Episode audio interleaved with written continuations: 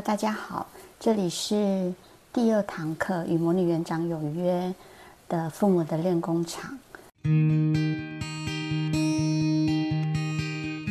那这一堂课呢，要来谈的是从平静升级为冲突的时候该怎么应对。那如果你有看上一集社会情绪练习的 S.E.L.O. 的话，那么你应该会有一些些心得，然后再来看这一个。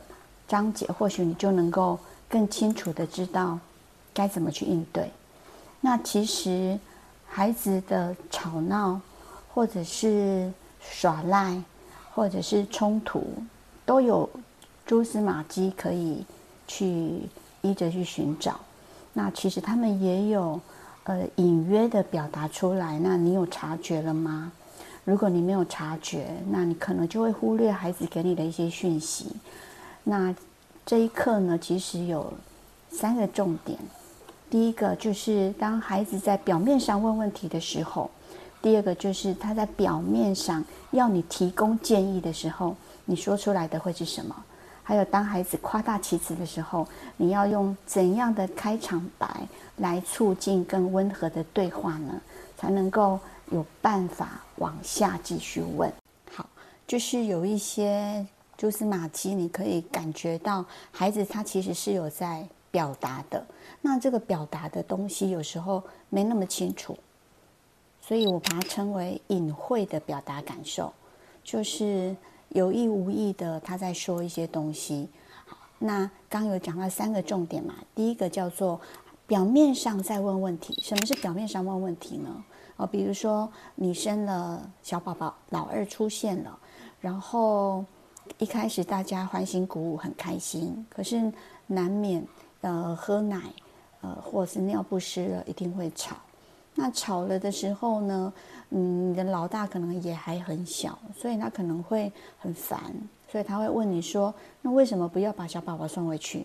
这时候你怎么回答？还有就是，我一定要穿长裤吗？为什么我一定要听？哦，为什么我一定要穿长裤呢？啊，第三个，那呃像是。妈妈，这功课要怎么做？遇到这样的问题，你都是怎么去回答孩子的？是直接的问题，你也直接的呃直球对决吗？那如果你发现当孩子呢回答你的是一种冲突、呃不悦、不开心，那有可能就会中断了你们的谈话。什么叫直球对决呢？啊，你问说为什么不把小宝宝送回去？那你就说，因为小宝宝也是家人啊。哦，他不想要这个答案，就算是家人，能不能不要有他？那这个答案可能又会引发爸爸妈妈的伤脑筋，可能也会生气，说你怎么这么不体贴？为什么我一定要穿长裤呢？啊，你可能会回答，因为外面现在很冷啊。可是孩子可能会说。我不我不冷啊，而且我好热，你看我都在流汗了，所以有一种冷叫做妈妈觉得冷，孩子并不觉得冷，所以这也不是他要的答案。还有问你这个功课要怎么做，那你可能就会开始很复杂的去想办法去告诉他，呃，你要先拟好大纲啊，你要先做准备啊，你要先找好资料啊。遇到这样的状况，孩子可能会更焦虑，为什么？因为都是他丢了一个问题来，然后你又反问回去，这不会是他想要的一种答案，对吧？好，引发来的不开心，有可能就很容易中断了你们可以继续沟通的对话。所以，能不能先肯定问题背后的感受呢？那问题背后的感受可能会是什么？啊，比如说，你会回答他：“哎，小宝宝现在可能……”还很小，他需要大人的关注。那我知道你难免会想念小时候以前没有小宝宝的时候，对吧？就你没有很正面的去回答他，但你关注了他的感受，对呀、就是呃，我们可能会理解孩子的这些感受。还有就是为什么一定要穿长裤呢？嗯，如果你这时候回答了就是要是天气暖和一点就好了，你穿短裤一定会比较舒服的。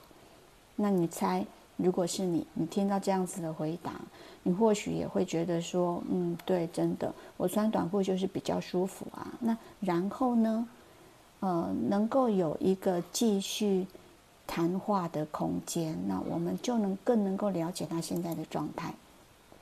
哇，这个功课怎么做？嗯，这个功课好像真的很不容易耶，理解他的感受，分成了一大堆小题目，我也我真不晓得要从哪里开始写，我也感到，我也感觉到你的困惑了哦。那这些肯肯定问题背后的感受，其实我们会发现，接纳问题的本身，其实有也就足够化解那些冲突。然后那些焦虑啊、失望啊，有时候就很快的，其实它就被抚平了。所以孩子要的是什么？可能不是那个答案，而是他想要他现在的状况被你理解了，然后被你同理了。稍微想一下，是不是用这样的方式，能够比较有机会继续再下去我们的谈话？好，刚刚是孩子在表面上问问题。那现在呢，要举的例子是，孩子表面上要你提供建议，就是除了问问题之外，他还想要接纳你的建议。所以，举例来说，孩子可能问你说：“哎，我到底考虑要不要参加球队耶？”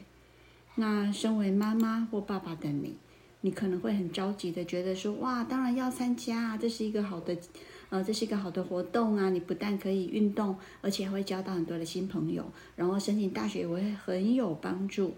很多啪啦啪啦的建议全部都出来了。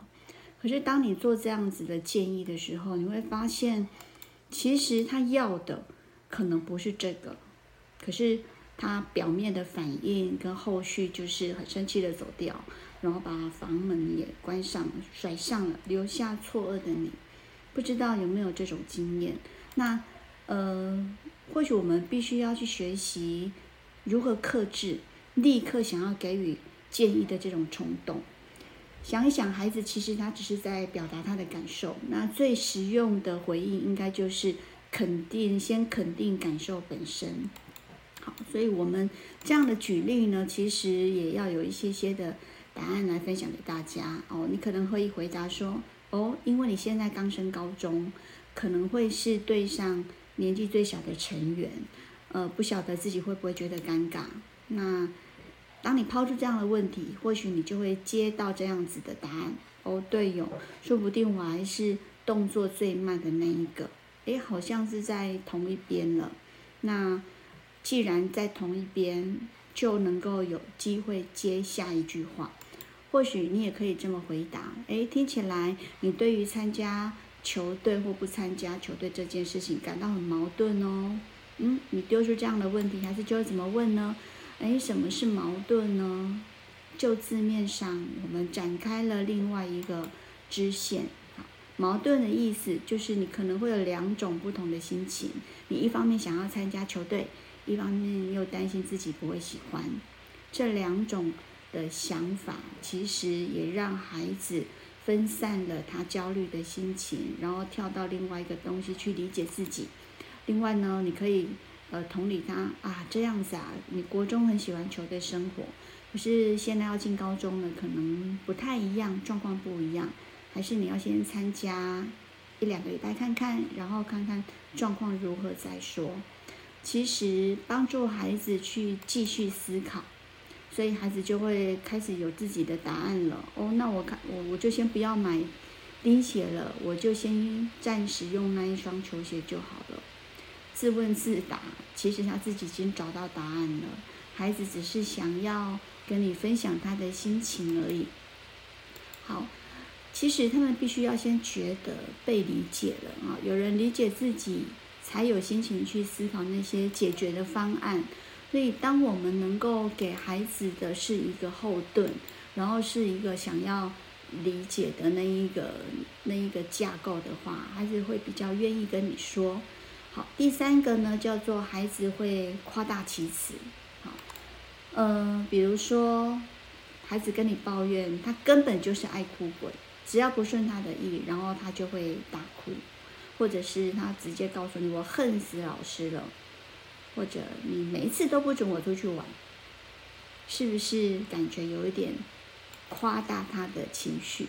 那我们遇到这种情况，其实我们都会很本能的去纠正孩子，然后设法就事论事。